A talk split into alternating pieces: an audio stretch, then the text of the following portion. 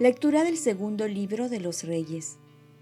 En aquellos días, Naamán, general del ejército del rey sirio, era un hombre que gozaba de la estima y del favor de su señor, pues por su medio el Señor había dado la victoria a Siria. Era un hombre muy valiente, pero estaba enfermo de lepra. De sus incursiones guerreras, los arameos se llevaron de Israel a una jovencita que quedó como criada de la mujer de Naamán. Ella dijo a su señora, Ojalá mi señor fuera a ver al profeta que está en Samaria. Él lo libraría de su lepra. Naamán fue a informar a su señor. La muchacha israelita ha dicho esto y esto. El rey de Aram dijo, Ven que te doy una carta para el rey de Israel. Naamán se puso en camino, llevando tres quintales de plata, seis mil monedas de oro y diez trajes de gala. Presentó al rey de Israel la carta, que decía así, Cuando recibas esta carta, verás que te envío a mi ministro Naamán para que lo libres de su lepra. Cuando el rey de Israel leyó la carta, se rasgó las vestiduras, exclamando, ¿Soy yo un Dios capaz de dar muerte o vida, para que éste me entregue de librar a un hombre de su enfermedad?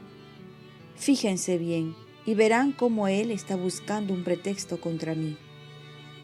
El profeta Eliseo se enteró de que el rey de Israel se había rasgado las vestiduras y le envió este recado. ¿Por qué te has rasgado las vestiduras? Que venga a mí y sabrá que hay un profeta en Israel. Naamán llegó con sus caballos y su carroza y se detuvo ante la puerta de Eliseo. Eliseo le mandó un mensajero a decirle, Ve a bañarte siete veces en el Jordán y tu carne quedará limpia.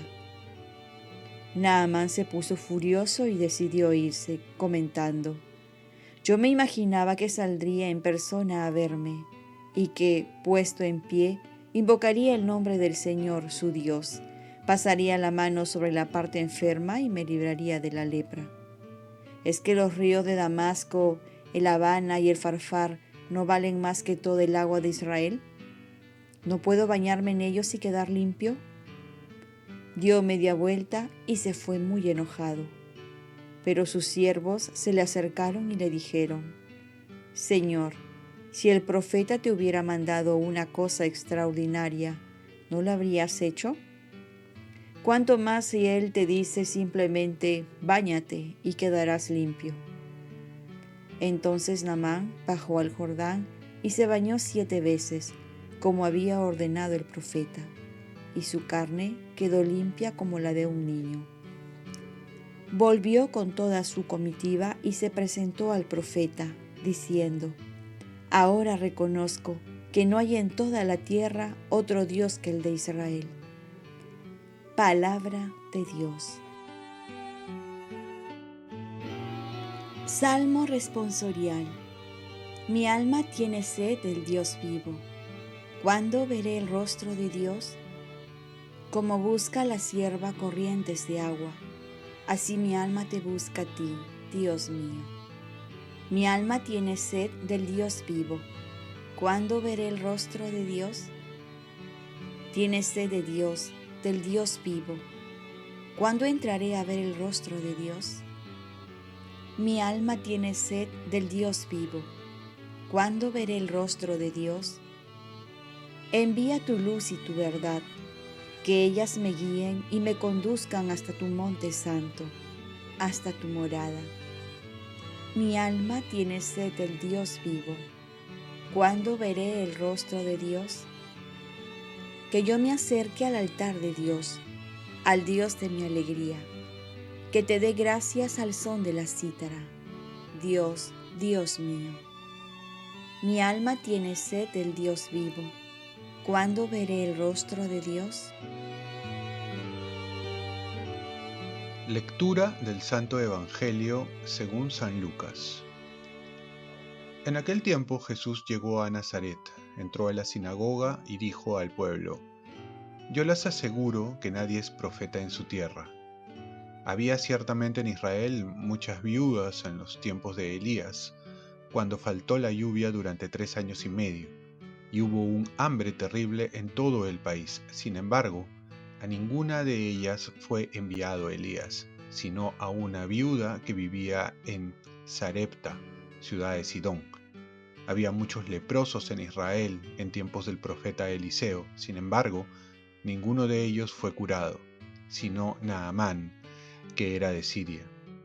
Al oír esto, todos los que estaban en la sinagoga se llenaron de ira, y levantándose lo sacaron de la ciudad y lo llevaron hasta una saliente del monte, sobre el que estaba construida la ciudad para despeñarlo, pero él, pasando por en medio de ellos, se alejó de allí. Palabra del Señor. Paz y bien, la ignorancia es la madre de todo prejuicio. ¿Quién no ha sido víctima de prejuicios? Un juicio previo, tener una opinión o ideas de alguien sin conocerlo. Esta opinión nace al ver un defecto, una actitud, algo que se dijo, un comentario, una deducción subjetiva. Sea lo que sea, luego viene una etiqueta que identifica a la persona y se queda con ello. Y todo esto sin conocerlo bien, o peor aún, creyendo que se le conoce bien a la persona. De igual manera sucedió a Jesús. Está de regreso a su tierra de Nazaret, se fue de ahí siendo desconocido y llega con muchos seguidores. En vez de causar alegría y credibilidad, vemos un efecto contrario. Los nazarenos no podían aceptar que un joven que salió de ahí sea el Mesías. Y sobre todo, ellos que lo habían conocido, creen que sabían todo, creen que lo conocían bien. Y entonces se cierran a la idea que Él sea el Mesías.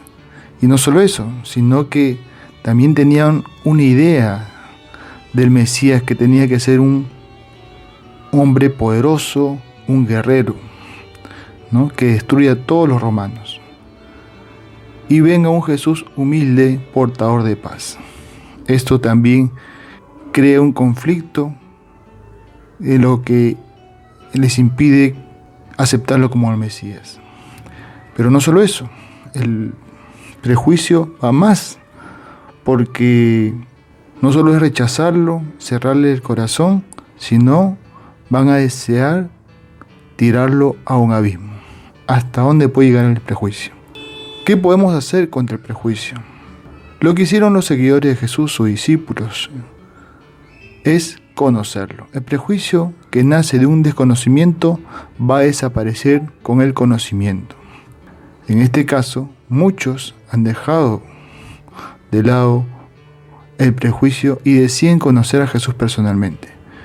Muchas personas creen conocer a Jesús, después, cuando les rompe los esquemas, se apartan de él. O también muchas personas no se acercan a Jesús por lo que han oído de Él.